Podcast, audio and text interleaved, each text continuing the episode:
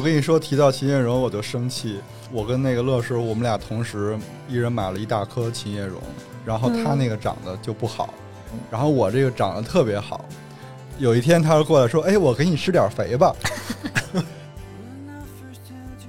他每次去给那些浇水或者说换给他插的花瓶的时候，他就会说：“哎，这叶子又掉了，他是不是不行了？隔两天要死了，是不是？”反正就他就边当着那个花就说一些特别消极的一些词，然后后后来我就说：“我说你好像不能这样说，你这样说如果他们听到了，会不会就觉得 宇宙吸引力法对对对，就感觉真的越来越不行，然后你说的越多，然后真的就会死。我觉得你可能应该稍微鼓励一些，就是花儿本来还想再撑一片的，结果。因为我之前花了一年半的时间把它从一个干枝养成了，就养的开出了五六朵花。哇，盆栽小球啊！那你是每天都跟他聊天？然后林黛玉到底抽到了啥？林黛玉是木芙蓉。木芙蓉是成都的市花哎。成都市花不是提花吗？什么？还腰花呢？中国人其实真的还挺爱吃花的，就是各个时令，然后各个季节的那种花儿。当然，你保存它最好的方法一定是给它烘干或者晾干嘛，因为你含水你是保存不住的。对，所以它就会变成拿它去沏茶，然后泡水什么的，泡酒。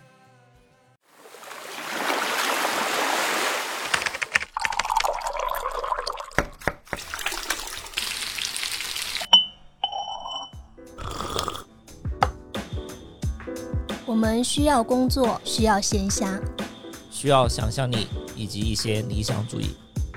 我们想要潜入生活，听见城市的风味。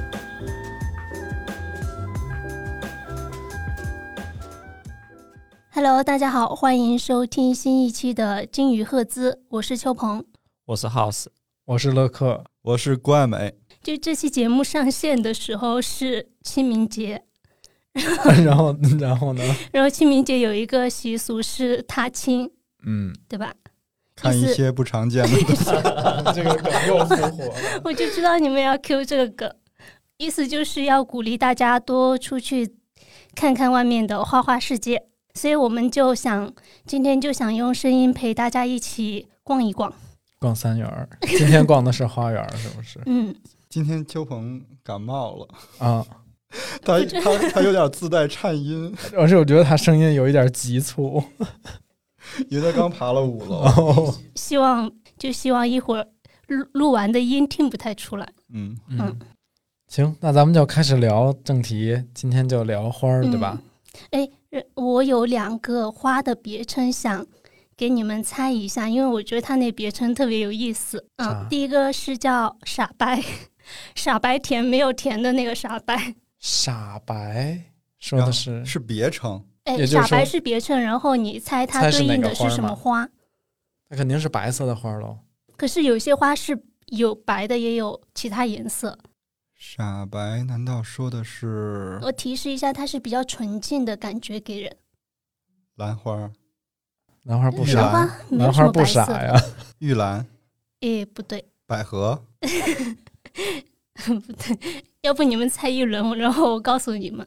昙花，我觉得我们想复杂了，说不定是谐音梗。嗯，就是四五月份会开的花。槐花，也，不是，花比较大朵。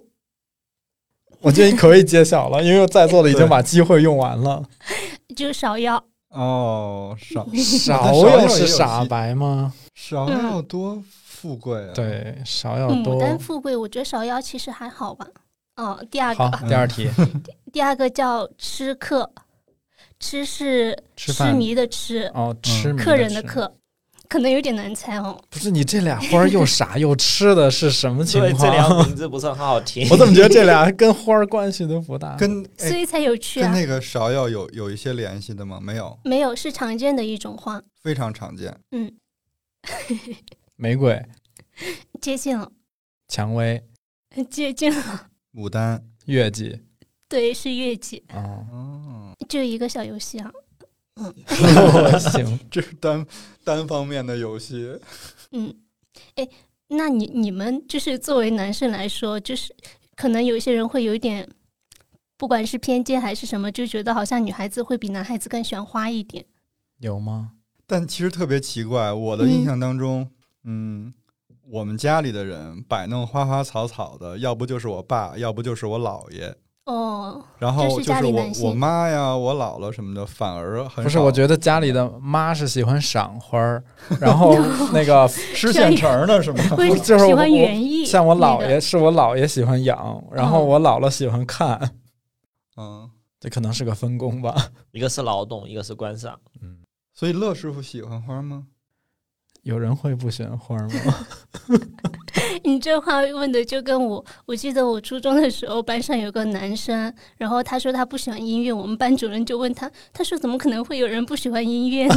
对怎么可能有人不喜欢花呢？嗯，其实我人还好，我也还好，看什么花？对，要看。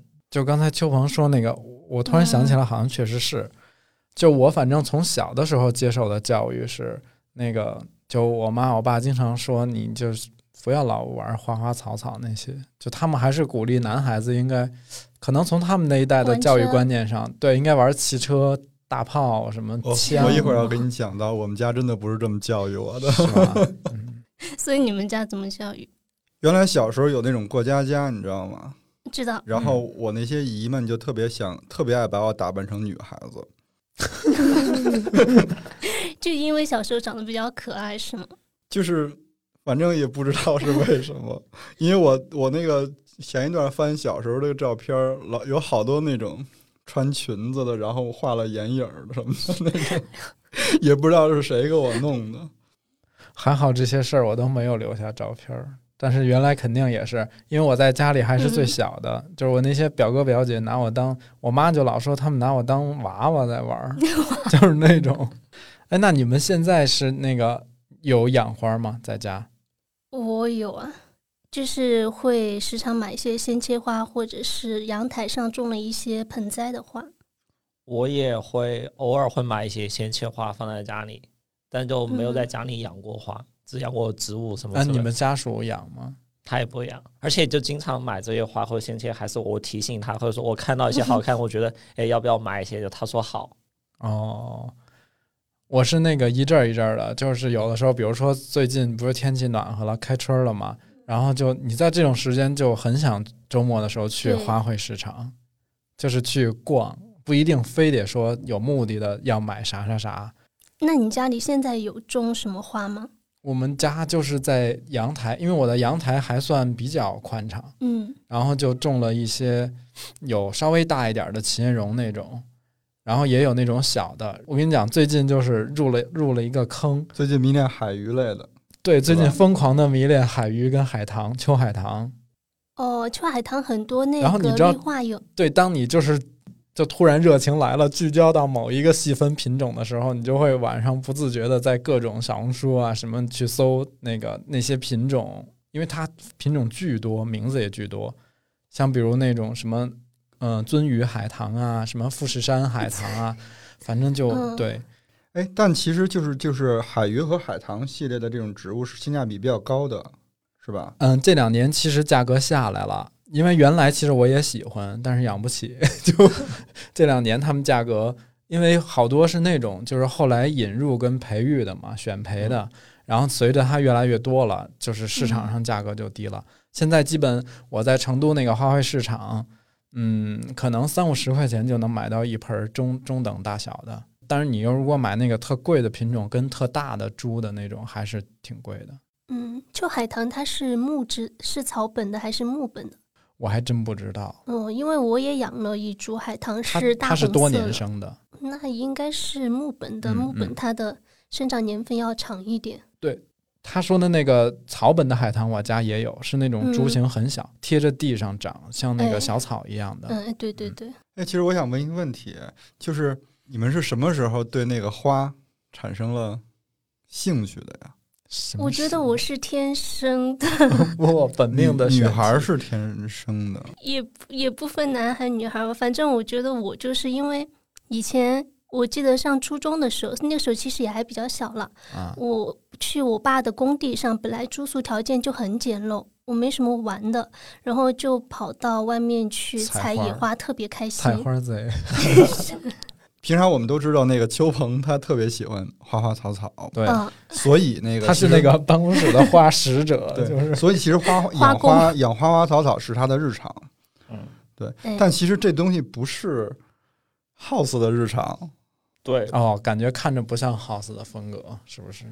我好像平时我觉得我照照顾不好这些植物跟花，我觉得它是有一个程度的啊，就是你比如说嗯。我们，比如说那种，呃，家里放个绿植或者办公室放个绿植，除甲醛，啊，那那就是特指绿绿萝仙人掌那种。对这是一个级别的。嗯然后有一种就是我我比如说我定期我定了花儿，定了先切花，或者我是每周我别有固定的时间，我可能周末去逛逛花卉市场，嗯然后我每天可能早上起来要整理我一下我阳台上的那些花花草草，这又是另外一个级别了。对，你要记得给他们几天浇一次水，然后要记得浇水的那个日子。我其实有点介于这两个之间，就我没像人家那种那么精心的呵护那些花儿，嗯、而且你知道，就是这么多年，其实我也养死了 N 多花儿，然后我就觉得那句话这个太正常了，吧？就是你想让这花儿好好活，就是你别折腾就行，它自己能活。因为你看，像我们这种不会太不太会养植物的人，然后我们买植物的时候，第一句话问老板都是这好这好不好养？对，什么时候浇水？但是你会发现，没有一个老板说这个不好养。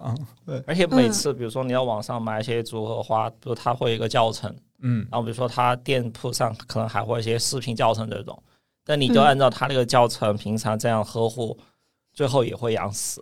哎，我跟你讲，就是后来这我已经不再就迷信这些教程了，真的，就你家的光照、温度、湿度，哎，就每家都不一样。对，所以我后来都是判自己判断它缺不缺水。它如果真的缺水了再浇，它但分没有表现出缺水，我现在都完全不会理它。诶，之前我们家就有一棵琴叶榕，就买的时候就、就叶片特别大，长得特别好，然后就看着它一片哦一片。对，然后它叶子慢慢就从边缘开始变黄，然后就蔫掉掉了。结果我们就觉得实在是不是就家里空气或者说温度的问题，啊你看到这种然后会会生气吗？然后就就搬走了就，就比如说就就然后我们就为了那棵花儿搬家了。没有没有，我们把那个花，就我嗯家属他爸妈来的时候，然后我们让他就哦搬回去，就搬搬回他们家养，嗯，他们家养的特别好。然后后面我们问他就说 有没有什么特别照顾，他说没有，就放在那儿。嗯，琴叶榕其实不怎么需要浇水，呃金就很融最好的养法就是放在那儿。我跟你说，提到秦叶榕我就生气。当时我我跟那个乐师，我们俩同时一人买了一大颗秦叶榕，然后他那个长得就不好，嗯然后我这个长得特别好。有一天他就过来说：“哎，我给你施点肥吧。” 然后他就帮我施了点肥，他自己在家堆的那种。自从施了这个肥，我就肉眼可见它掉叶儿，后来就秃了。然后但是他们家那个就这锅我不能背。那我们家那个现在活得好好的，人家长得那他那个到现在还留着呢，我那个早就已经扔了，丢的不知道去哪儿了。这可能是我的一个暗算，就是其实我是这样，我我那个对于养花本身这件事情，嗯其实就跟做饭一样，也也是自有很很有自知之明的。我养不好它，但其实我从特别早之前了，还是小时候的时候，我其实就是对那种花儿有多少种，然后嗯它有什么含义，然后就特别感兴趣。哇，就你竟然迷恋这个，有一个特别那个暴露年龄的动画片，就是原来有一个特别老的动画片叫《花仙子》，你们知道吗？知道？我哎，就是你刚才说这个的时候，秋鹏紧锁了一下眉头。因为我没有看过。花仙子是那个，就是应该是中国最早引进的日本动画，日本动画，片儿。嗯，然后它是国国语配音的，它还是那个台湾配音的那种，哦说话特那种 那种。它它里面会介绍很多花吗？它是它是什么花之王国的使者吧，应该是一个。然后它有一个花形的钥匙，他会打一些坏人。然后每次打坏人的时候呢，他就遇见一朵一朵花儿，他就拿那钥匙一照他，他就把那个花儿的能量吸取在自己身上了。然后他跟着那个花儿的感觉换了身衣服，花儿的能力也也赋予到他的身上了。然后他就靠这个能力去去打败他。从那个开始，因为他每次的花儿都不一样，然后那个剧的时候，你你他勾着你的那个往下、嗯。往下看的那个意思，也是他下一集遇到什么花儿换什么样的衣服。哦，这有点卡牌类游戏的意思，感觉每一集能抽出不一样的卡。我那个那天我又又回回顾了一遍，看他哇，他那个其实那个剧一共就五十集，嗯，然后每集二十多分钟嘛，然后他换了六十多次衣服，也是也就是说他介绍了六十多种花儿。他就没有说那个花叫什么名字吗？只是换了不同的花的形。他要说，比如说哦什么什么，我现在觉，咱们就说打个比方，就是说玫瑰花嘛，然后他嗯可能会换上一身玫瑰的那种意思的衣服，嗯，然后拥有了玫瑰的某种能力。我觉得我应该在网上有看到过关于这部动画片的内容。这动画片挺早的了，嗯，特别特别你早没看过可以理解我都没怎么看主。题曲是不是《花仙子之歌嘟噜噜，呃对哎，他故事主线是找找找他爸是不是？那是那是那是那个尼尔斯《骑鹅旅行记 哎，不是花仙子吗？》，不是花仙子。哦，那我记错了。他的主线故事是找七色花，哦，就七色那个花不是珍妮的吗？就是那个花有七个花瓣儿。我知道七色花。对，对刚才刚才秋鹏提到那个鲜切花嘛，哎，就是其实原来我也是在那种，就是前两年兴起过一阵儿，在互联网上订那种订阅，比如他每周给你寄，嗯，但后来订了几个月我就不订了，因为我就隐约觉得他好像剥夺了我自由选择的快乐，就是我好像每周就被他安排好了，而且他很容易重复。如果你是连续订几个月的话，嗯，还不如其实自己去花店逛逛，或者在路上遇到那个卖花的，》，但但他们那种，比如说他每周给你寄的时候，会不会有不同的花？然后根据一些季节，会有一些惊喜之类的。我跟你讲，从营销上是这样的，嗯但是你从本质上想，就是这个季节什么东西大量上市，然后什么东西便宜，他就给你组成就了一他可能还是个花束。会以成本考虑。那肯定，因为它对那订阅又很便宜。你要是定制的话，它就不是这种价格了。对，后来，但是我还是现在会在他们那种平台上偶尔去买，比如芍药季下来的时候，哎去买一束芍药或者洋牡丹这种。就是你自己喜欢的花，你可以挑的，不是那种周花，就单独买它给你配好的。嗯，因为我这里有一个，呃，我不知道大家在日常插花瓶的时候知不知道，那个向日葵它的养护其实是稍微有点特殊的，就哦因为因为向日葵它的那个花杆其实质感比较空柔嫩嘛，对，嗯然后又有很多绒毛，所以它本身的吸水性就比较好。像一般我们会听说要什么四十五度斜切嘛，嗯它只要平切就可以了。嗯，然后你稍微水放可能三分之一到四分之一，用太高。对，不用太高，但也不能太低，因为它吸水很强。嗯换水的时候要勤换一点，还有就是剪根要勤剪一点，要不然它很容易烂根。嗯，就之前嗯我们家有一阵还特别喜欢那种先切的向日葵的，最早一次的时候就水放特别多，就把感应的特别多嘛。然后夏天的时候全部就腐烂了，拿出来对对就特别臭。对对，就后面只要它水稍微加一点点，我以为它变成了花洒。把把就水可以稍微少加一些，把下面的切口刚好淹没掉一点点，它能吸水就刚好差不多。嗯，就还有，嗯、需要水比其实向日葵它相对些需要水还是比较多，所以你不能放太少。绣球也是需要水比较多的。绣球是一个很难 坚持下去的。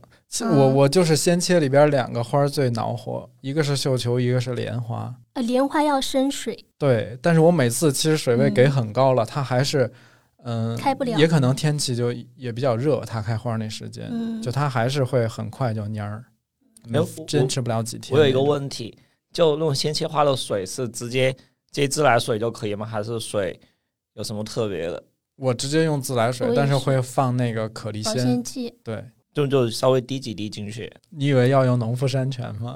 哎之前我听他们说，他们 在家里养花的时候浇水，比如他会提前就接一盆水晾着。晾着，比如嗯家里可能阳台上太阳的话，让它还稍微晒一下太阳。嗯能量也挺好。嗯，我爸是这样，他那个嗯他就在阳台上就是养了好几桶水，养着水。对嗯对，它其实主要是那个自来水里边有那个氯，就消毒的那些。其实就是让里边的那个些散一东西散沉淀一下，是不是？但其实嗯我觉得养花儿它对水质没那么敏感，它不像养鱼啊，嗯，啊。所以花儿其实还好，而且后期你可以通过那个施肥去调节酸碱，就土壤的那个酸碱。嗯，那那就是那个盆栽花的对养库了。对，因为它是什么呢？就是它花敢吸水的时候嘛，它最怕的就是如果水有杂质，它会把它吸水的那个通道给堵住。所以，就如果能用过滤的水，当然会更好一些。但如果你能勤剪根也可以。嗯嗯，我刚刚想补充一个，就是如果是你从花市或者说从基地直接订花一把一把的话，它经过运输嘛。那时候不就要醒花嘛？嗯，醒花它其实也还比较简单，就你把那个根剪掉一些，用清水给它水位稍微高一些，不要没过花头，给它放个两到四小时就没过。花头都从水下看花了。没有醒花，你就是嗯先醒再插嘛，再嗯插瓶嘛。哎秋鹏，我记得还之前是跟那个老师学过一些日式花道，是不是？哦，我是当时去参加了一个入门的，哎，你那个能给我们简单说一下你的流派和他的风格？我觉得我很。难讲，就是它有几个关键词，他是比较东方的，比较自然的。然后，啊嗯，上课的时候有给我们介绍，他喜欢的是草月流，哦，就是有架构化的那个系统的。那么问题来了，嗯，草月流是什么我？不知道，你你自己学的，你不知道，其实就是日本花道有很多流派。哦，我后来想起来，还有一个叫小源流，是吧？对对，还有个池坊，好像池坊池坊应该是最最红、最有名的，古老的，好像反正就是流派很多。但这东西就我也没法讲，因为我没深入研究那个。因为其实嗯本来，嗯，我也不是不喜欢，但我没有很追求日式日式花道的那种感觉。就我我可能相比之下更喜欢自然花花艺。嗯，哦，是不就是可以把它想象成喝喝茶的那个那个感觉的？哎它是道嘛，嗯，就是花道、茶道。好像日本有三个道，三个雅道，花道、茶道，还有个香道，我以为是啊剑道呢。对，三个道。嗯，香道香道也挺狠的，香道也是一个巨坑。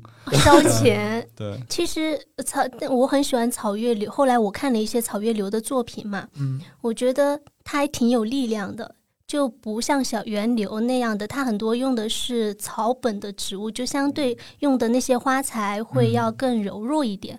嗯然后草月流它可能会借用一些树枝去架构一个形状。结构硬的东西嗯，对，之前在 ins 上就看瓷坊，就日本瓷坊那个花道嘛，啊他。们有有几个号就发了一些瓷坊他们的作品，就他们跟嗯西方的那些花就完全不一样，不是那种花团锦簇，就可能就一个插花你就注重花枝，然后也可能有几小朵花，它其实就是结构和构图。对，然后它就就线条就向上的那种，嗯就特别看起来有精气神的感觉。这个东西方艺术的流派就是很明显。你看油画跟我们的水墨就完全、嗯对吧？你看中中国跟日本的花艺跟花道其实很有那个水墨的风格，嗯，对它全是在构图和结构上。哎，对，说到那个，其实我有一个日本的，就是我有一个特别喜欢的花艺师，我可以推荐给大家，大家可以去呃 Instagram 或者其他地儿搜一下。嗯但它不是日式花道，它插的是偏西方花花艺的那种作品，叫做东仁康信，呃，东信康人，sorry sorry，东信康人。我为啥喜欢他？因为他的东西在我看来挺狂野的，就是嗯而且他的东西很大，就他不是简单的插一小花儿，他自己经常搞一些装置艺术，就他把哦花当成装置艺术去做。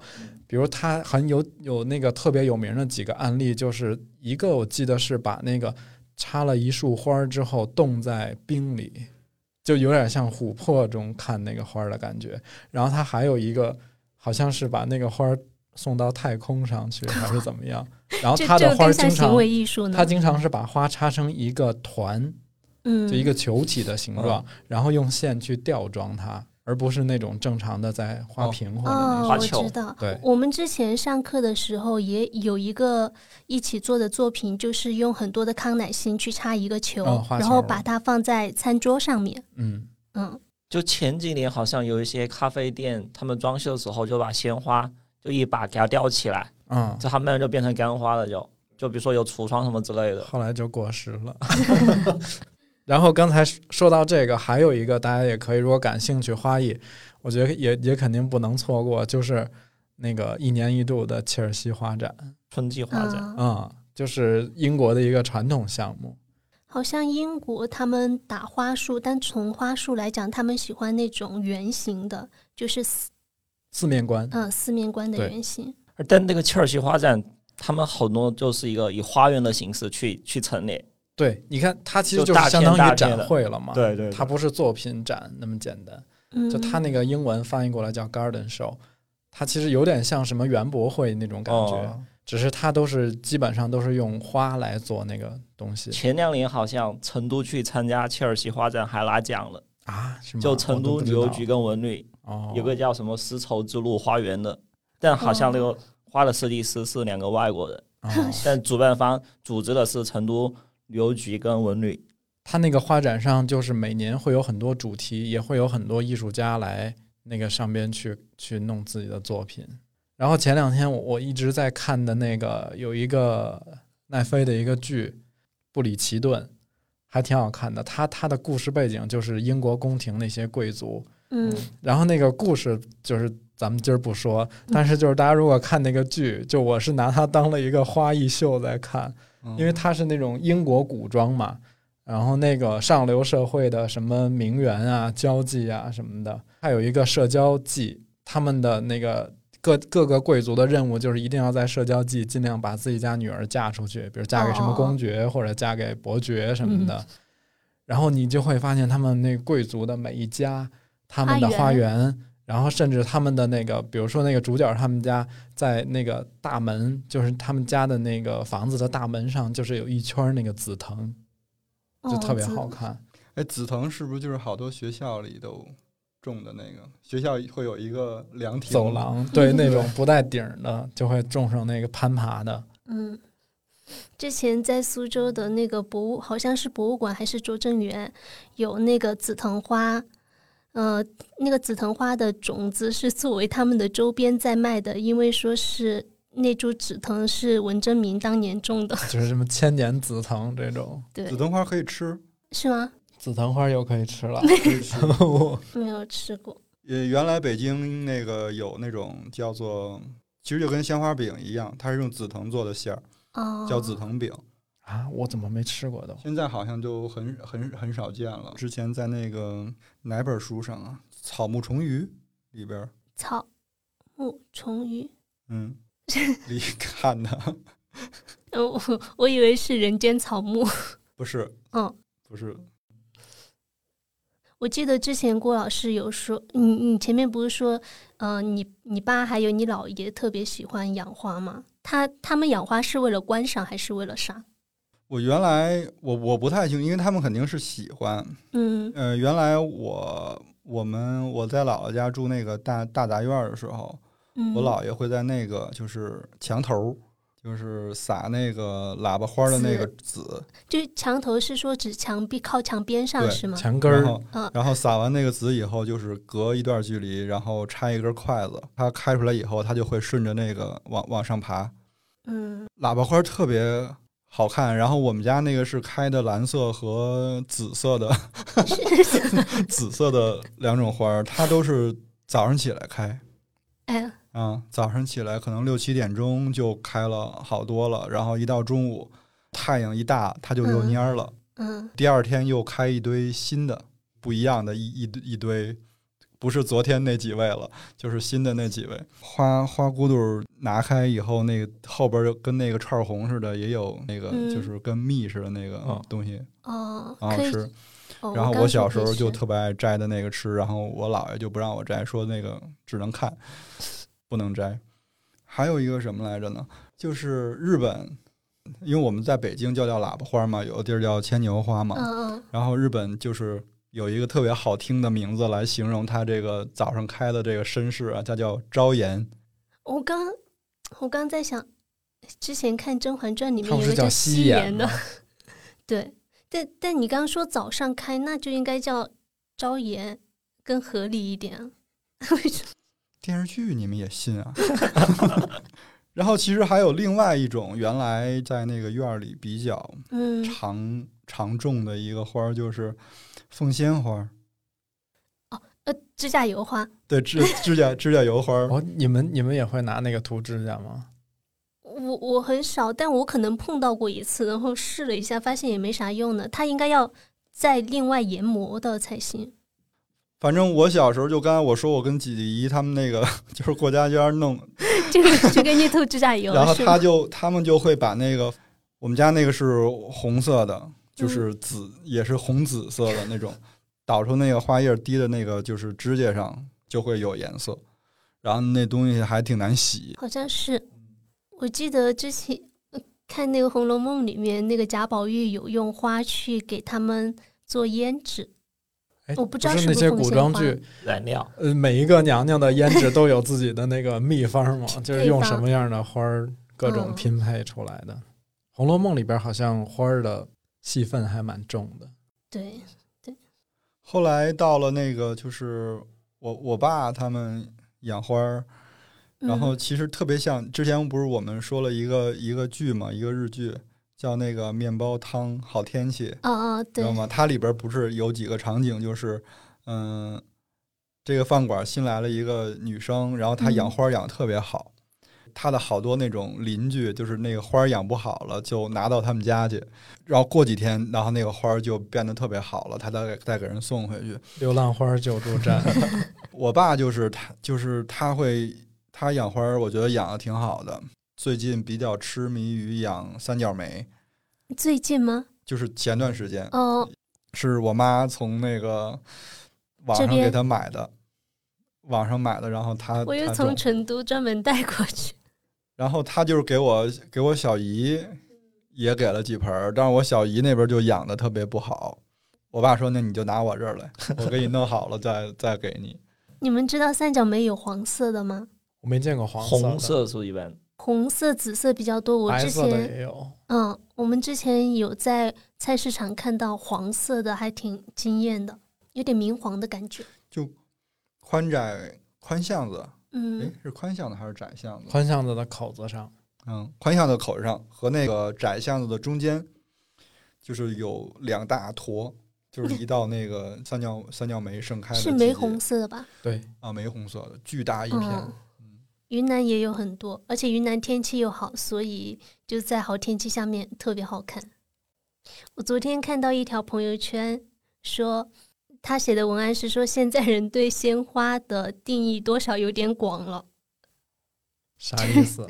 他配的图是天猫的一个截图，卖卖菠萝的带杆的那种菠萝，然后说这个是鲜切花，不是有一种花，就是有小菠萝，就是鲜切花。空气凤空空空气凤凤梨是不是？不是花艺里边有一种花材，就是很小的菠萝，大概就这么大，但它那个挺大的了。那就肯定不是。哎，。但菠萝之前我还挺喜欢养的，就比如说就去买菠萝的时候，头留把那个头做水培，它会长得挺好，还。我觉得我还挺 enjoy 水培这个过程的嗯，尤其是比如说切个菠萝头，然后对对。发，要不要不就是在家种那个火龙果，哦，火龙果它会长芽，然后就是一个小盆栽。你们没有发现？就比如说我们家，就有时候可能我媳妇儿去照顾那些，我们发现不了。就就可能可能就她有时候去照顾那些植物，比如说之前像马钻木、琴叶榕这些，之前就追到，比如说养马醉木的时候，看嗯看着马醉木叶子一片一片哇，掉嘛，你敢在家里养马醉木？马醉养是马醉木是出了名 我觉得，难养我觉。得你们挑的花都是挑战自己。就我们最早选的时候是选好看的先选，啊就不选比如说好不好养，因为也没怎么养过嘛。他每次去给那些浇水或者说换给他插了花瓶的时候，他就会说：“哎，这叶子又掉了，他是不是不行了？隔两天要死了是不是？” 反正就他就边当着那个花就说一些特别消极的一些词。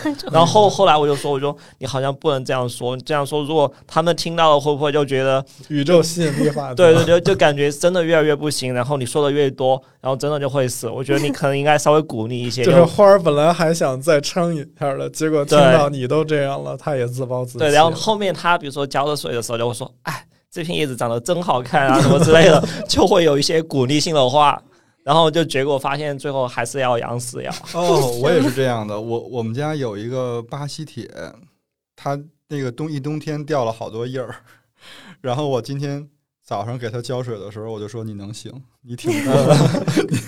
我还在想呢，就是有很多人说，如果你给植物放音乐，或者说多跟它说话，它就会长得更好。但是我觉得那花它可能也想要一个比较安静的环境。是这样，就是你少浇水，它就可以长得更好。是 你想要一个安静的环境吧？但有时，比如说家里有一些植物的时候，跟你的心情，有时候你会发现跟某一盆植物、某一盆花有共情的时候。哎，哇，你都能跟花共情？你说说，说说，你具体说说。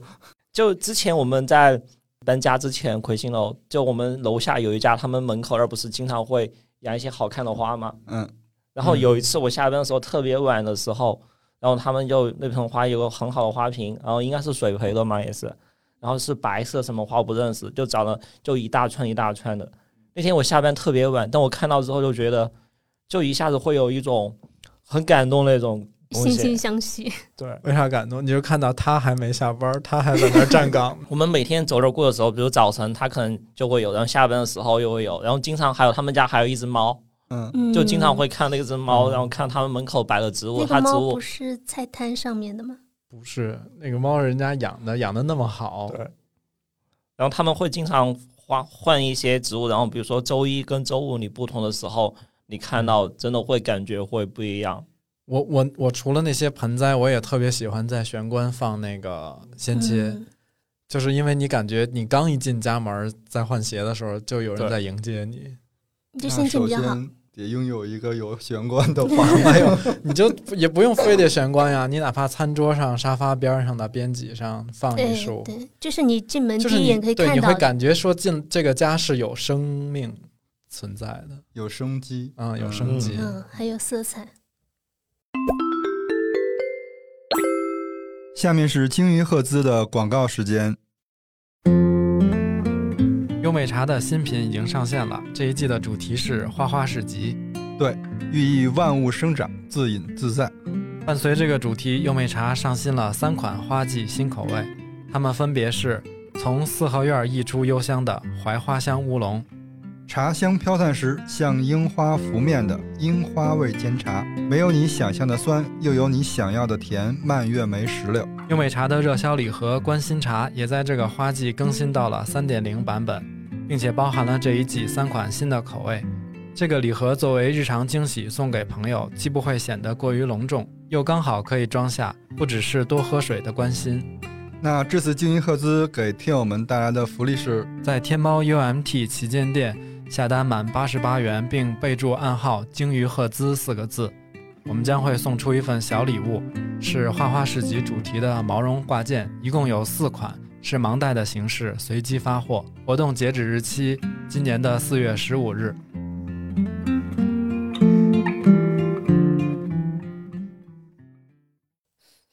那其实花跟人之间也会互相影响。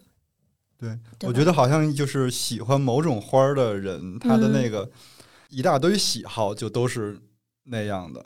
之前我记得好像有人就把《红楼梦》里头的十二钗就有把它对应成一些花的品种，对吧？嗯，就是这叫什么花人格学吗？难道？我也不知道。我那天不是说到那个花语吗？你知道有那种生日花的说法吗？就是你是几月几号生人，你就是什么花，你就有一个对应的花儿。啊，跟那个呃星座，对我给各位查了一下。哦呦，呃，特别逗。秋鹏是雨伞花，什么是雨伞花？雨伞花按阳历还是按阴历算？对，身份证上那个算的。那就阳历。那我是阴，身份证上的是阴历的。那你就有两朵花吗？那个那朵花我没查，它是属于茜草科。的一种植物，应该是啊，有一个跟它长得特像的，大家就可能会更熟悉，就是那个崂山白花蛇草水 哦，那种植物就跟这个这个雨伞花长得长得特别像。雨伞花是雨伞的形状吗？对，它的花是开三嗯三枝小朵哦，但它是一片一片的那种小小小花嗯。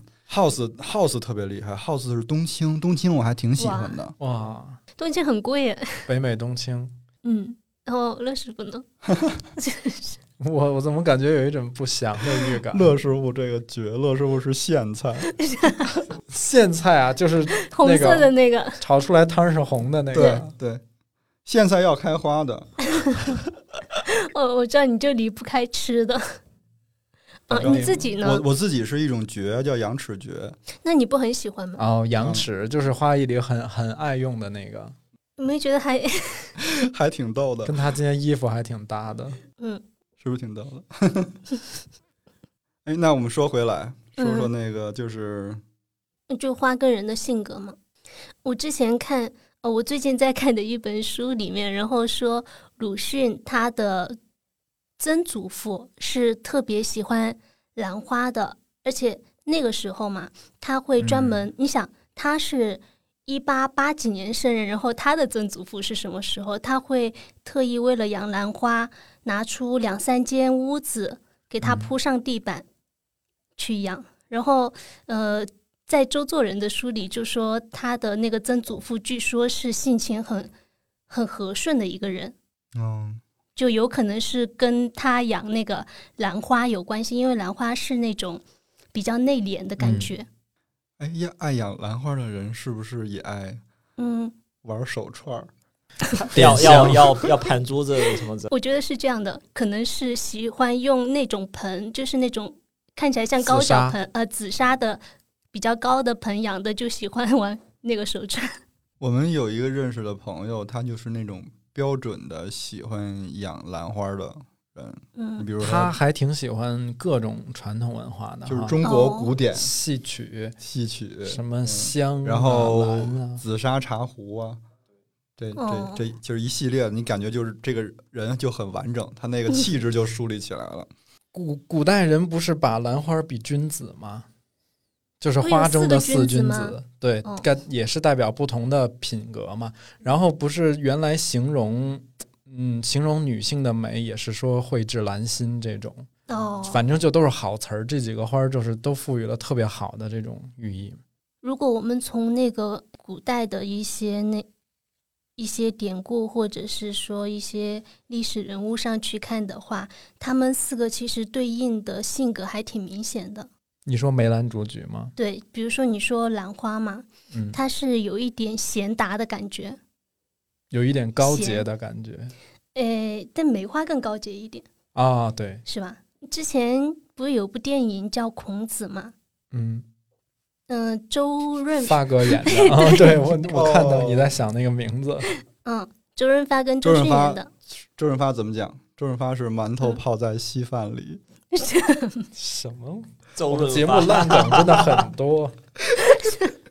然后王菲给那个电影唱了一首歌叫《幽兰操》嘛，嗯，而且有一首古琴曲，据说是孔子嗯、呃创作的，叫《碣石调幽兰》。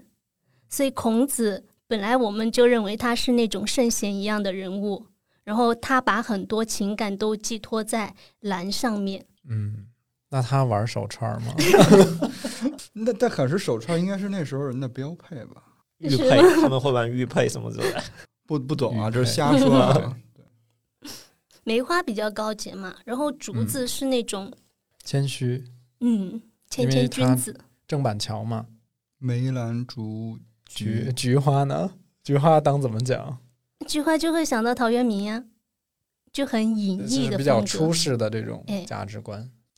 送花没有送菊花的是吧？其实可呃以，，真没，就中国送菊花太奇怪了。清明去扫墓的时候要送菊花，文，怎么买的是送活人，但是不一样。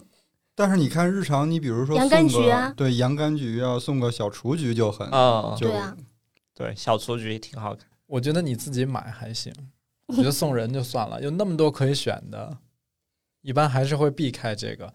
但是你看菊确实很东方文化呀，你日嗯。日本花道里也很多用到菊花的元素，嗯，菊花其实就是我们日常比较常吃的一种花卉了。实际上，就是菊花。又说到吃了，我觉得听众朋友们就在想，怎么还不说到吃？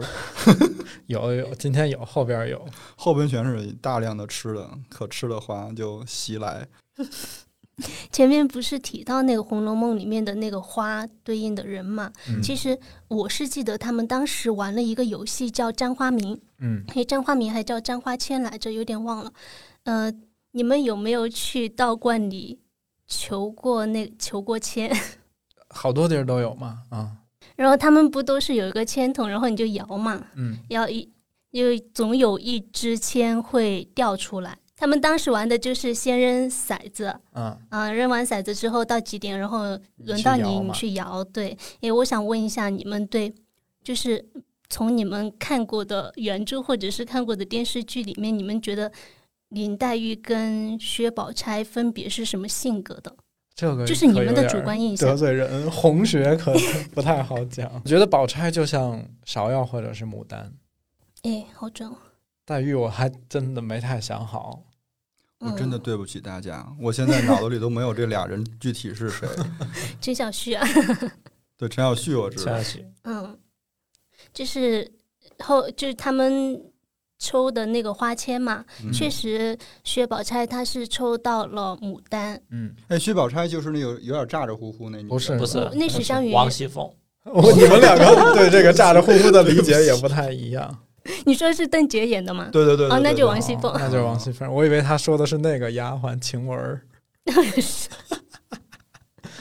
行，接着说，宝钗很符合牡丹或者芍药的那种感觉呀。她整个嗯我觉得曹雪芹给她塑造的性格就是这样，就是一个落落大方，然后嗯就是嗯人见人爱的这种性格。嗯，后面我又一想呢，因为你不管怎么说嘛，他的家庭还是挺好的，就觉得好像本来牡丹也是那种是，呃，养在花园里面，嗯会会被比较精心呵护的感觉。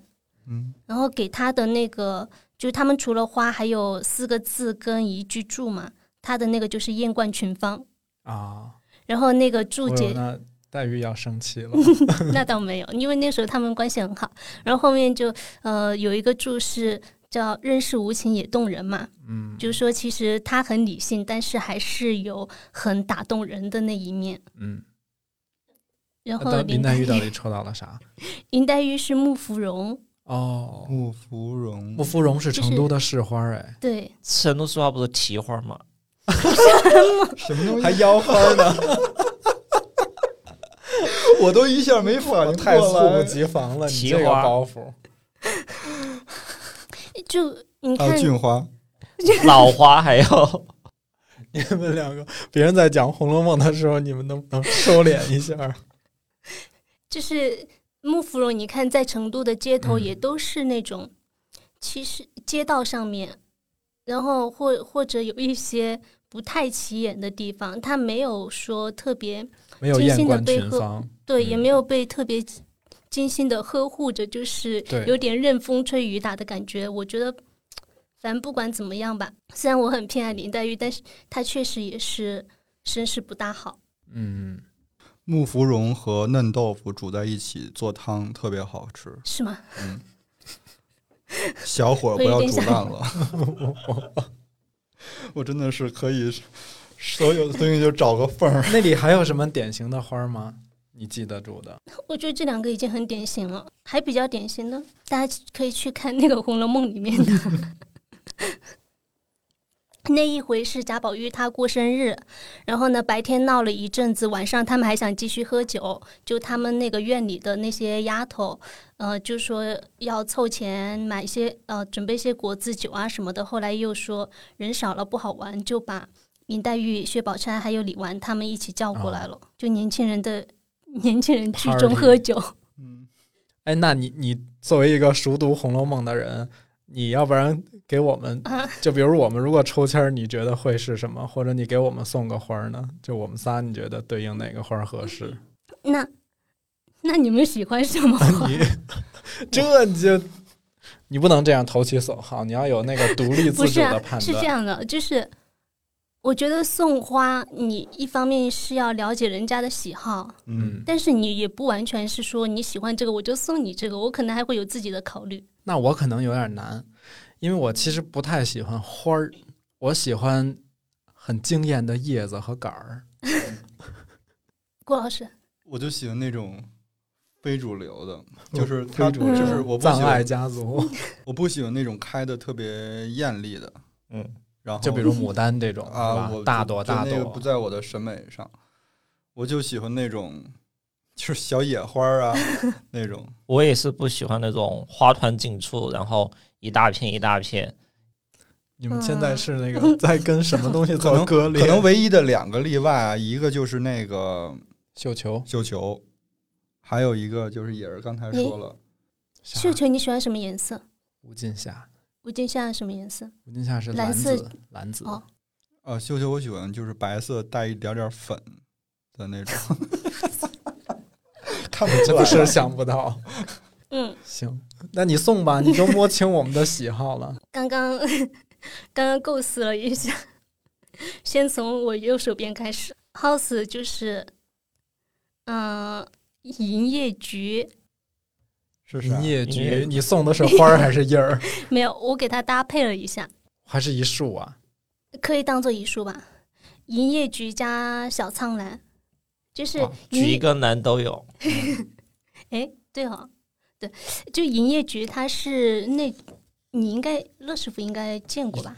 你说叶子是那个泛着银色、白色哎，的绒毛的那个，对对对对，因为我觉得它颜色比较低调，嗯，然后那个小苍兰兰呢，它的香味比较好闻，英然后国梨与小苍兰，啥 啥是啥，祖马龙的点标志香。我跟 House 同时拿起了手机，对他们两个现在在疯狂的百度，小苍兰是呃，小苍兰春天的时候，对它花是那种比较小朵的，也没有那么艳丽，但我觉得它还是有点颜色。哦，还有是因为之前看那个 House，他有时候戴帽子好像比较喜欢那种颜色的，我我刚我见他说到戴过。小苍兰有好几个颜色，哎、对对黄、白、紫、红、粉红。哦，我要送的是黄色的。嗯，嗯，我觉得这两个搭在一起还挺好看的。然后，嗯，乐师傅是我是啥？提花儿、肘花儿、要 送你两把呃金银花，金银花啊！对，就上火了呗。你是在说我这个人特别两面三刀，是不是？不 是是可可以调配茶，可以。因为我觉得金银花可以吃的嘛，可以吃可以喝，而且金银花给人的感觉会比较舒服，就是它那个气味闻的。哦原来那我其实原来一直以为金银花，因为我没见过，我只见过泡茶用的。嗯后来就是那个我们重庆那个朋友，亨儿他们家，其实他院子里种了一大株。有一次去开，有一次去他们家正好就开了，巨香，嗯，好香。而且是那种清香幽香的那种。而且它颜色也还好，它有两种颜色嘛，对，嗯。一种是偏白偏株上面，就有两种颜色，对，还挺奇特的。嗯，它的它给人的就是不管是泡水喝还是那什么喝，我觉得有一个词比较好形容，就是比较温润的感觉。我太实用了，然后郭老师就是想好了说，待会儿不录了。鹤望兰，鹤望兰吗？鹤望浩兰就是天堂鸟，俗称的。而且要三只，为什么要三只？三只比较好差评嘛。你这这些细节都是从哪？天堂鸟是怎么个讲究？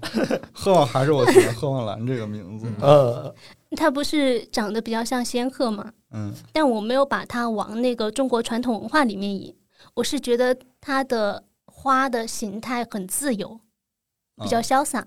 嗯然后它不是它有几个颜色以橙色为主嘛，就比较温暖的颜色。然后还有好像它其实真正的花瓣应该是蓝紫色的那种。带紫色。对，哦，还我我说三只，还有一个原因是因为三生万物，哇，哦，那咱们接着往下走喽。从金银花转过来吃的对。，那就先对，我们可以先从那些可以入药入食材的花儿说起。嗯，上哎上期就是那个上次我们讲春天的时候，不是讲到樱花嘛？嗯，嗯，有一个没讲，我觉得正好可以放在今天讲，就是是可以吃，补充一下对不对？嗯，就是日本有一种叫樱花汤的东西，其实就是盐渍樱花。嗯，嗯，嗯，它是就是有之前不是咱们在那日本超市也看到一盒一盒的就但其实这个东西就是日本在日本的话，它不是日常喝，它只有在结婚的时候喝。嗯，这有什么讲究吗？因为那个就是你知道，就是结婚的时候我们要奉茶嘛，嗯，嗯、但是那个日本里有一句话叫什么“叫你是叫叫”，我我我我我忘了这句话怎么你刚说是汉语吗？它叫“叫你狗死”，就是为了一个什么事儿情事情能顺利通过，就把它糊弄过去。嗯，然后中间就里边是什么，里边带个茶字，所以说这东西你在结婚的时候喝茶就有点不太合适，就感觉是要说这句话。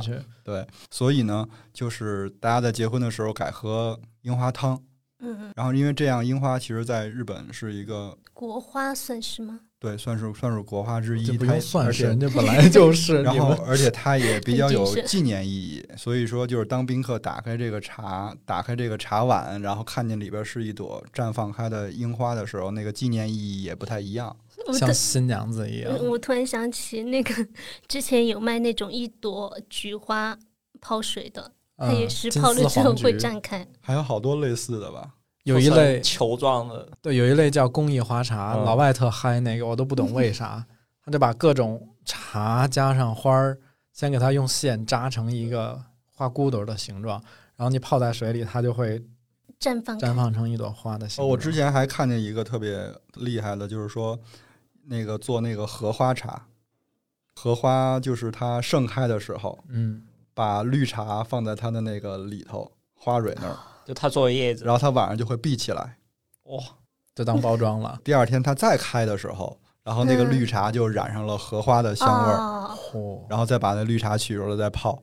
好像就跟有点像茉莉花茶的熏，就对它把熏香对给它熏制，其实其实好像可以吃的花特别特别多。呃，我之前吃过霸王花，霸王花，霸王花是炖汤的，煲汤的那种吗？呃，广东那边好像炖汤比较多，但我不是在广东吃的，我是在这边有一个，我之前也提到过叫八夯兔，啊，八夯兔的那个汤锅，他们有一个锅底叫百花锅，嚯、嗯、然后那个百花锅，我现在记得的只有霸王花，我觉得还挺好吃的，霸王花其实这边菜市场还挺常见的，是啊，的。是吗？嗯，但它它有什么味儿吗？我觉得味道好像没有什么，但它口感是比较厚重的那种，嗯，就有点嚼劲。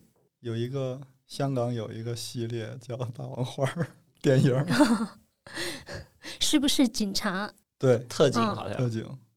哎，是哎呦哦，跑题了。我后来又去查了一下，它那个百花锅里面其实还有另外两种，一种叫虫草花，哦，虫草花也挺常吃的，是这嗯。，本来本来用来炖鸡还蛮多的嘛，好像还有一个是百合花，百合但那两个我完全没有印象，我就记得那个霸王花，因为它花头真的很大，哎嗯，百合花其实跟那个火龙果的花长得特别像。啊，嗯火龙果的花儿，嗯，诶，经常有一些餐厅吃饭的时候，他们摆盘的时候，比如说冷盘或者热盘，它会有朵花的装饰，那种那个是不是有百合？那不是一般是？用兰花或者是三色堇。嗯，就一大朵，我那天那个我我这儿有一张那个查到了一张中国吃花地图，哦 我我简单挑几个有代表性跟你们分享一下，好就是整个一个特大面积的东三省加北京是嗯什么？你们猜一下。韭菜韭菜花，我真的是。然后还有比较典型的，像那个整个华北平原，包括山东啊、河南，就整个这一带吧，是槐花儿嗯，嗯啊。然后但这里边有两个例包括安外，徽的北部应该也是，对对对，也有，嗯。然后这两个华北这儿有两个例外，一个是嗯天津，一个是山西。他们两，他们两个地方标的是萱草，哦，萱草我好像听过是萱萱草就是黄花儿，对，其实它这个萱草肯定说的就是黄花菜。哦，啊，因为它们都是一个科的萱草科的黄花菜百合属。很好吃，嗯，凉了，然后，然后我我先说完，咱们可以到时候找一下看有没有那吃过的。嗯。然后我们再往南走，就是江苏这块儿，江苏跟嗯啊，江苏这儿只标了一个桂花。嗯，啊，就当地比较有代表性的、你说啊。江苏，只是江苏一个省，江苏这边儿，嗯。嗯，苏苏州地区他说，嗯，然后浙江分了两个，浙江杭州单标出了白菊菊花儿，杭白菊，杭白菊，对。嗯然后其他的地方浙江标的是牡丹、百合和桂花。牡丹、百合，啊，然后那个，呃，到了广东这边就是木棉花和姜花。木棉花我是知道的，他们会会拿那个煲汤什么的。我之前有买过鲜切的野姜花，嗯，姜花挺好看的，嗯，而且味道很好闻。对，然后你知道到了那个到西南这边云南，我已经不想念了，特别多，因为标了十几种 啊。且排在前面三个的是什么？排在前面三个之前前面都有什么菊花、桂花、木棉花，嗯，然后比较葛的就是那个什么，嗯，芭蕉花儿。哎，对对对对对对，芭蕉花可以啊。嗯，芭蕉花那就是就是香蕉花对，它里面那个心，把那个心弄出来。那个之前在哎是哪个纪录片里反正看过，整个从包括云南啊、东南亚人，其实他们都吃那个。哎，我想先说那个黄花，我以为你想先说韭菜花。黄花就是，呃，北京除了吃炸酱面，还特别常吃的一种打卤面，就是用黄花木耳。然后我们家的做法是黄花木耳加鲜虾的虾仁儿，那个就是你可以只有吃一两面，然后主要就是吃那个料那那个卤，啊，那卤。嗯，但是这我只能回北京吃，因为乐师傅不吃黄花，所以他不给我做。我不爱吃那个味儿。我还挺喜欢的，因但是我为我们家吃那个也多。哦，我我们家其实我爸妈也爱吃那个黄花儿，它那个你们知道黄花儿有毒吗？它中间那个心对，鲜的有毒。呃，鲜的有毒，它主要是那个秋水仙碱，就是它是呃它里边的毒素秋水仙碱。哦哦，然后这个东西就是，如果你晒干啊，或者你给它加热弄熟，就会破坏掉就可以。我记得那个我朋友他在家处理黄花的时候，要把中间的那个去掉。如果吃鲜黄花，就必须要把花蕊去掉。我们是炒着吃也会去哦掉，所以弄那个就很麻烦。但你看咱们那边吃黄花很少吃鲜的，全是干的，都是干黄花，然后嗯要么就是当那个呃面码，要么就是打卤，或者是做做菜用。我觉得干的会更香一些，嗯，比可鲜能的那个因为鲜的确实也没法保存。嗯，那我说一个韭菜花吧，那韭菜花我们前两天刚吃了啊，对，前两天还挺惊艳的。前两天吃了一个韭菜花炒土豆丝儿嗯啊。其实我我我本来理解那个韭菜花是那种，就是像王致和那种韭菜花酱嗯啊，嗯其实就包括东北、内蒙和北京都吃那个，用韭菜花做的一种酱料。嗯，就你看什么煎饼果子也得刷，然后那个吃涮羊肉的时候，你那个芝麻酱料里边也要放。嗯，但是那天吃的那个韭菜花炒土豆丝，它竟然不是用韭花酱，它就是用韭菜的花儿。骨朵儿，嗯，其实那个不是咕嘟儿，我觉得那个是那个，就是它开完花打籽儿了。它是花加籽一起，对，是鲜的还是？鲜是鲜的，哎，我看是腌过的还是鲜的？好像是腌过的，是腌过的，有点酸味，但你还能看出它的形状来。嗯嗯，之前那个就是韭菜花儿，在特别早之前，它是特别重要的一个东西，因为原来他们要祭祀的时候，就是用绵羊和韭菜花儿来祭祀一个什么东西，嚯，绵羊跟韭菜花 这两个放一起口，味还挺重的。所以就是有人说，会不会就是现在说吃涮羊肉必须得有韭菜花儿这个事儿，是不是就从那儿来的？但你看韭菜花这东西，其实你搁不了多少，但是那个味儿特别窜，啊嗯，它感觉就是把韭菜味儿又浓缩了十几倍。特别提香提味。所以其实你说涮羊肉跟煎饼，真的就是你说韭菜花是灵魂也不过分。对，能不好吃吗？真的。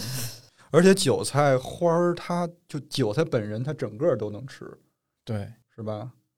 嗯，然后就是春天的有就是绿色的春韭，冬天还有专门更贵一些的韭黄，嗯，嗯，然后韭苔也可以吃，就是韭菜那根挺儿，啊，就是它开花的时候需要打一根挺儿出来，挺厉害。一酒多吃，我一酒多吃。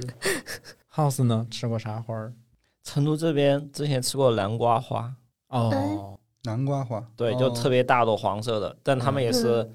在家里面就裹了一层便衣之后，稍微炸一下，天妇那跟罗又是槐花一样天妇罗，有点像天妇罗，就稍微炸一下然后吃。那它花，如果你吃花的话，说明它南瓜也没有结多大吧？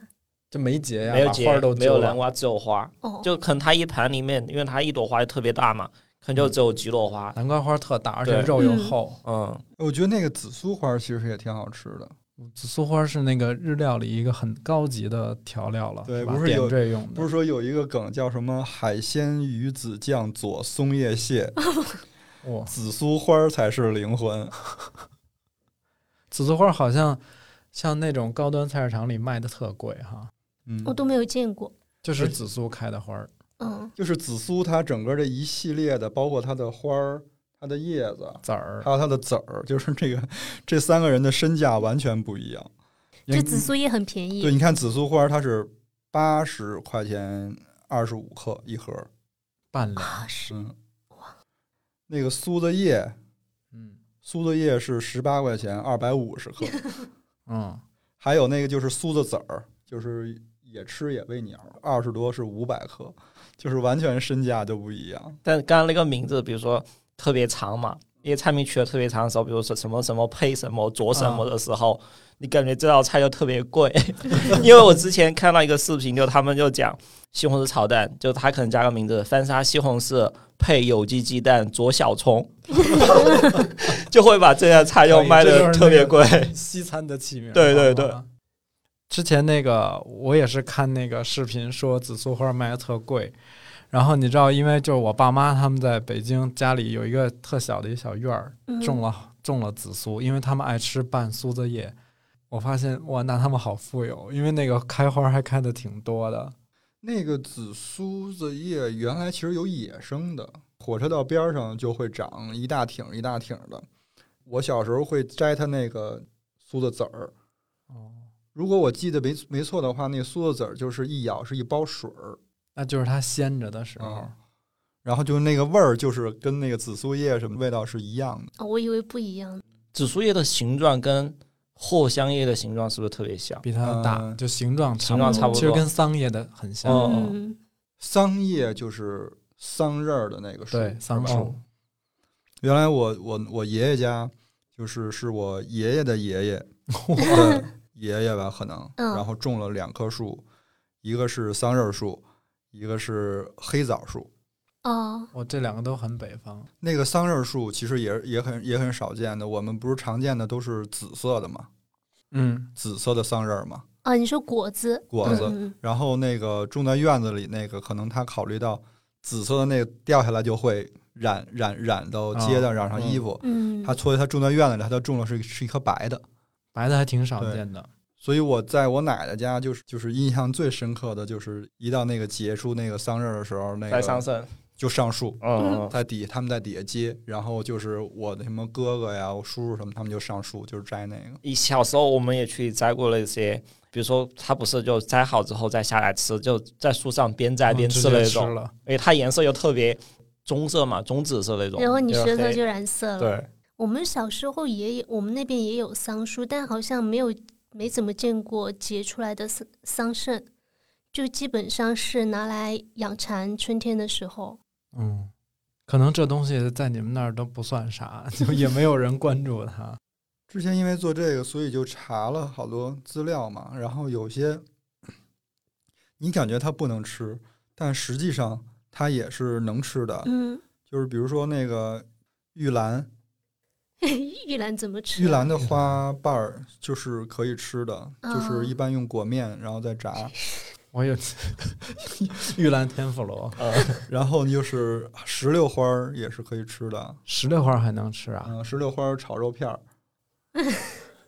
我找的全是菜，我觉得石榴花它很薄啊，嗯，那感觉都那东西都一一烫都已经哦。灰飞烟灭了，要。然后没想到栀子花也能吃，栀子花是是什么？是吗？我之前有看到过，说那个栀子它还会结果子可以黄吃。汁嗯，那可以入药，哦，对，中药里有。嗯，所以栀子花能吃，应该也很合理吧？就有的不一定是直接吃，像好多花都是入药或者是嗯煎煎药泡茶喝，这种就范围就巨广了。因为就是中国人其实真的还挺爱吃花儿的，就是各个时令，然后各个季节的那种花儿，嗯然后当然你保存它最好的方法一定是给它烘干或者晾干嘛，因为你含水你是保存不住的，对所以它就会变成拿它去沏茶。然后泡水什么的，泡酒。哎，但其实还是有还有一波那种，就是我们觉得它真的是可以吃，然后日常我们也是经常吃，结果它不能吃。对，结果在淘宝上它是不让吃的，就是它其实是嗯、呃不让变成商品那么卖的，是不是？什么呀？用这个意思来讲，嗯，对，可以这么讲。嗯，我想不这么讲，其实也不太准确，因为这里边有一个概念是说，像我们做做拼配茶呀，或者嗯做其他的，像你哪怕做鲜花饼这种点心之类的，它其实都属于预制包装食品嘛。嗯，那在这上面，其实从中国法律来讲，要求是很严格的，这我们之有好多我们觉得能吃的就都不嗯能吃了。它做成农产品是可以卖的，但对你如果说当成一级农产品，我就在菜市场买它，或者我买那种晒干了的这种，应该问题还不大。我觉得这个这个的考虑肯定是因为你预制包装食品肯定是要在全国范围内去流通的嘛，嗯它跟农产品的那个影响还是不太一样。所以有很多花儿可能只是当地有那个食用它的习俗，但就不代表它可以到市场上被流通。你举个例子，举个例子呀，比如说有可能有好多大家都那个没太想到的樱花，哦，樱花，哦，樱花我们上回也有讲过，，但是樱花哎有一个好消息，就 是你知道我前两天刚得到，看到看到文件里写就是樱花批了，樱花可以哦。吃了，但是特别烦的就是我们产品研发已经做完了，也没法改了。那我们是不是后面可以做升级？嗯，后面就再再看。如果它卖的好，就做升级。但这个东西它现在刚开始通过可以使用，那一定还是要等一段时间才会有更好的上游的供应商嗯，出现这种比较好品质的原料嘛，对吧？而且它好像这种有一些国标，还有一些地方的法规会不一样。就比如说这个配料，可能在江浙一带某个省，就食食品药监局就觉得它是没问题的。这个就是考虑到当地的，对就是习俗在四川这边好像又不行，就会有这种情况。有些嗯，然后还有一个是国家明令禁止的薰衣草哦哦，啊，其实薰衣草在国外是很很常见，可以放到吃的里的，就能调点味儿或者当个点缀什么的。我们可以当香薰。嗯，然后薰衣草是不可以吃的，嗯还有其实洋甘菊理论上也是有问题的。还有矢车菊也是那一系列东西。那那就我们本来就不吃啊。呃，但有很多人用它泡茶喝。哦，我以为只是那只是做成菊花茶的那个可以泡呢。不你你那个不管你是泡还是怎么中怎么嗯做，都算食用。嗯所以刚才我说这几种是说，其实它没有可食用依据。还有一个就是那个之前在东南亚大火的蝶豆花儿，啊，蝶豆花哦，蝶豆蝶豆花就是它是紫色的那个嘛，泡完之后你把它挤一半柠檬就变成了粉色，就是因为它遇到酸碱，它的显色是不一样的。其实蝶豆花在那个云南，尤其是西双版纳，他们那种就是跟那个国外接壤的那些地方，就是其实是一个非常常见的，嗯。嗯，一个东西。之前还有一些蝶豆花咖啡什么之类的。嗯，嗯，因为它比就蓝色比较漂亮嘛。对对，我刚也查了一下蝶的花是什么样子的，确实见过。啊蝶形花科的 嗯，是不是玫瑰花也不是所有的玫瑰都可以吃？玫瑰花，理论上是只有两种可以，一个是就你你看咱们现在看，你比如在网上买这些茶也好，或者买什么鲜花饼，你没有见过白玫瑰的吧？也没见过黑玫瑰。对，也没见过绿玫瑰吧？都是红玫瑰，或者说有时候我们单独买那个泡水的玫瑰是那种很小可能就是有的，的有的大，有的小，哎有的稍微粉一点儿，有的稍微紫一点儿。嗯，但是它再大也不多大。，对，因为其实真正可食用的玫瑰就一大类就是重瓣红玫瑰哦，啊，这就定了，这肯定是红玫瑰。然后还有一类呢，也可以，它是一个产区的，叫做平阴玫瑰。就嗯平阴应该是在山东那边，我记得。对，就那种玫瑰也是可以食用的。平阴玫瑰它也是红玫瑰。所以，对，所以如果你看到那个网上宣传，哎呀，比如说我们家这个饼也好啊，还是茶也好，是用的什么法兰西玫瑰啊、大马士革玫瑰啊，这都是其。实对有点儿，嗯，就不用太，其实品质没差那么多的，还是具体看产地跟它的生长环境。是不是一般这标这种名字的，它肯定就不是，因为它也不敢放，对吧？这个我不知道他们是怎么做的，因为要是搁我，我肯定不敢，这明显是违法的事儿。但他有些有些可能会，他放了之后，他包装上不写，就配料里他不写这东西。他只是宣传的时候哦对，宣传的时候可能会说，嗯可能是法兰西玫瑰味儿鲜花饼。英伦玫瑰鲜花饼。嗯，那你们有没有关于这个？我们刚刚说那么多吃的，还有观赏的，嗯，那你们有没有呃关于花的推荐呢？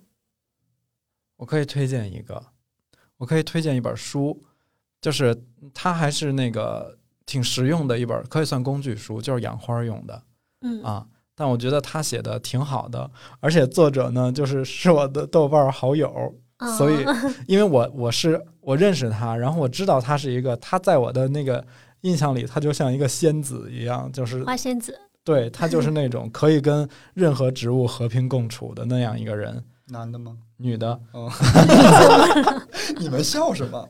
然后那个你为什么这么问？然后他那个作者名字叫王清欢，他那本书的名字叫《我的小阳台四季有花》。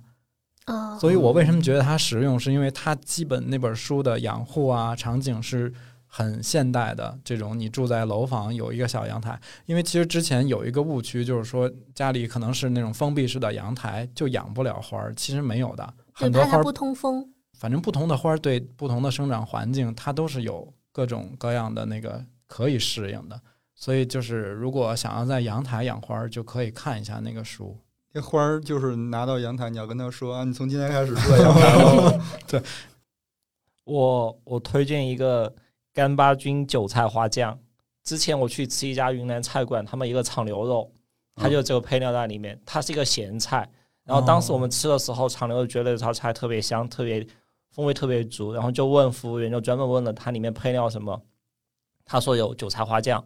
然后后面我去淘宝上去搜，发现就有一种罐装的、一瓶装的，就云南那边当地产的，就它还有加了干巴菌在里面，然后有干巴菌、韭菜花，然后还有小米辣，然后做成了腌菜。这个听着都很好吃。对，就它可以直接，比如说煮面的时候可以加一些，或者说你炒菜的时候，像刚乐师傅说的，像炒土豆片、土豆丝，嗯或者炒牛肉、肉丝的时候也可以。嗯，我要推荐一个呃养绣球花的经历。哦，我以为是那个哦，对，我刚才想说的，的，我喜欢的另外一个就是绣球。嗯，就是因为我之前花了一年半的时间，把它从一个干枝养成了，就养的开出了五六朵花。哇，盆栽绣球啊，那你是每天都跟他聊天？它 是这样的，就是我有一年冬天买了一只绣球鲜切花嘛，然后后来那个绣球干了之后呢，我看到它的那个杆上发了芽，我就想试一下能不能长出来。扦插了，对，我就扦插到一个盆里面，然后那年冬天没啥动静，嗯，到了第二年的时候，它开始长了一些叶子，但也只是长叶子。再过了就是相当于第三年了，可能三月份的时候，它的那个叶子长就开始变多了，就之前嗯可能只长了一点点，等到缓四过来了，对四月份的时候，它就更茂盛了，已经有一点花骨朵了。等到五月份的时候，它就开了五六朵花，就完全什么绽颜色的放了？。嗯，是淡紫色的哦，不对，淡粉色。然后当就是他时，喜欢的那个吗？呃，我就我邻居有个婆婆嘛，她就走过来看到我养的花，她说：“你这个土可能是因为绣球花，它她是说绣球花跟你土的那个酸碱度有关系，说开成粉色的话应该是不够酸。啊，不够酸吗？嗯，好像是碱性的，是开的那个粉色的。”嗯，我我是听说他们那种，他们有人养蓝色绣球，其实蓝色不酸的吗？不是是这样，就是你直接养，嗯、它是不会开蓝色花的，是要浇那个矾，哦、就一种就它需要很多元素才能形成那个。啊，这么神奇！对对，它跟那个土壤关系还蛮大。对绣球跟土壤关系特别大。呃，我有点搞不太清楚了，是酸的会长出蓝紫色，还是碱的？呃，理论上应该是碱显蓝，酸显粉。啊那它不是植物界变色龙吗？它是可以可以变的。嗯，我当时买的那个鲜切花，它是蓝紫色的，嗯，哎、啊，红紫红色，紫红色。就是如果嗯你不浇矾，它就会开成粉色。对，如果它是中性一点的土壤，一般都是紫色、粉色偏多一些。就我觉得 怎么了？我我突然想到，那种之前不是说吃橘子吃多了之后，人会变成小黄人，会会变黄吗？我因为我觉得绣球特别好养，它只是需要水，这有点凡尔赛。可以试一下。嗯，只是需要花的时间，我觉得也没有特别长嘛，就算下来差不多一年半的时间。我我推荐就是最近刚，如果这期上的话，它已经已经不是最近了。嗯，BBC 新出的那个纪录片儿《绿色星球》，我看了一点点。哦，嗯，因为之前不有蓝色星球嘛，就就嗯就很好看，说的都是海的事儿。他现在又说的是那个雨林雨林里边的事儿了。我觉得就是刚才我们说了一大堆，就是花儿的美好的地方啊，日常的地方，还有它多好吃。其实它在它的野生的环境里，有些花儿啊，有些植物啊，就是那种挺暴力的，就特别挺暴力的。嗯，就是你看那个纪录片儿，其实就能够有一个特别明显的感受，就是没办法，就大家就看那个嘛。所以就是这个就验证了那个养花的人经常说一句话：“地灾才是 YYDS。对啊，嗯真的是这样的。而且你真的有一个露天的阳台，”嗯，虽虽然前面乐师傅说了，说你不你的那个阳台就是如果是封闭的，也可以养一些植物，但是嗯如果能够有露天的阳台，其实还是还是更好一些。没有阳台，有花园也可以。有别墅。嗯，好，那我们这一期就差不多。哎，就今天就跟大家逛到这里。嗯，嗯，然后也欢迎朋友们留言互动，聊聊你喜欢的花儿，就在你心里它是有什么寓意吗？或者有没有一些好玩的跟花相关的故事？感谢你的收听，我们下期见，拜拜。拜拜，拜拜。When the birds are sleeping, that's when the trees sing.